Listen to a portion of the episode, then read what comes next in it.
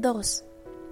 Viví así, solo, sin nadie con quien hablar verdaderamente, hasta que tuve una pane en el desierto de Sahara hace seis años. Algo se había roto en mi motor, y como no tenía conmigo ni mecánico ni pasajeros, me dispuse a realizar solo una reparación difícil. Era para mí cuestión de vida o muerte. Tenía agua de beber apenas para ocho días. La primera noche dormí sobre la arena a mil millas de toda tierra habitada. Estaba más aislado que un náufrago sobre una balsa en medio del océano. Imaginaos pues mi sorpresa cuando, al romper el día, me despertó una extraña vocecita que decía, Por favor, dibújame un cordero. ¿Eh? Dibújame un cordero. Me puse de pie de un salto, como golpeado por un rayo. Me froté los ojos, miré bien y vi un hombrecito enteramente extraordinario que me examinaba gravemente. He aquí el mejor retrato que, más tarde logré hacer de él, pero seguramente mi dibujo es mucho menos encantador que el modelo. No es por mi culpa.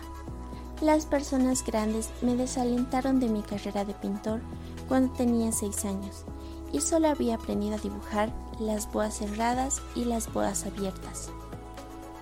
Miré pues la aparición con los ojos absortos por el asombro no olvidéis que me encontraba a mil millas de toda región habitada. Además el hombrecito no me parecía ni extraviado, ni muerto de fatiga, ni muerto de hambre, ni muerto de sed, ni muerto de miedo. No tenía en absoluto la apariencia de un niño perdido en medio del desierto a mil millas de toda región habitada. Cuando al fin logré hablar le dije, pero, ¿qué haces aquí? Repetí entonces muy suavemente, como si fuese una cosa muy seria. Por favor, dibújame un cordero.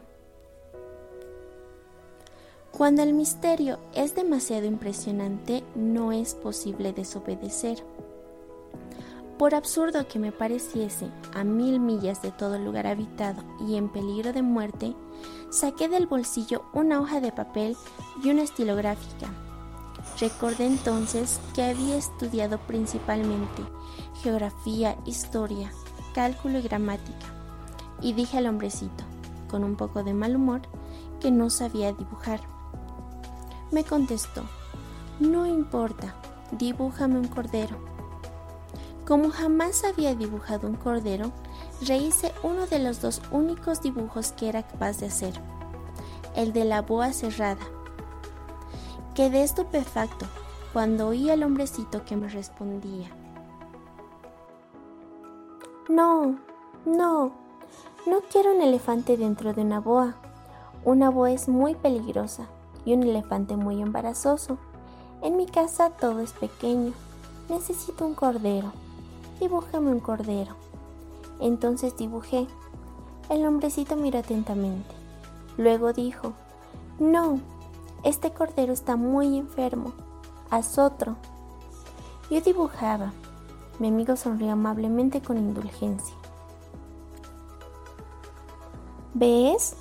No es un cordero, es un carnero. Tiene cuernos. Rehice pues otra vez mi dibujo, pero lo rechazó como a los anteriores. Este es demasiado viejo, Quiero un cordero que viva mucho tiempo. Entonces, impaciente, como tenía prisa por comenzar a desmontar mi motor, garabaté este dibujo y le largué. Esta es la caja. El cordero que quieres está adentro. Quedé verdaderamente sorprendido al ver iluminarse el rostro de mi joven juez. Es exactamente como lo quería. ¿Crees que necesitará mucha hierba este cordero? ¿Por qué? Porque en mi casa todo es pequeño. Alcanzarás seguramente. Te he regalado un cordero bien pequeño. Inclinó la cabeza hacia el dibujo. No tan pequeño. Mira, se ha dormido. Y fue así como conocí al principito.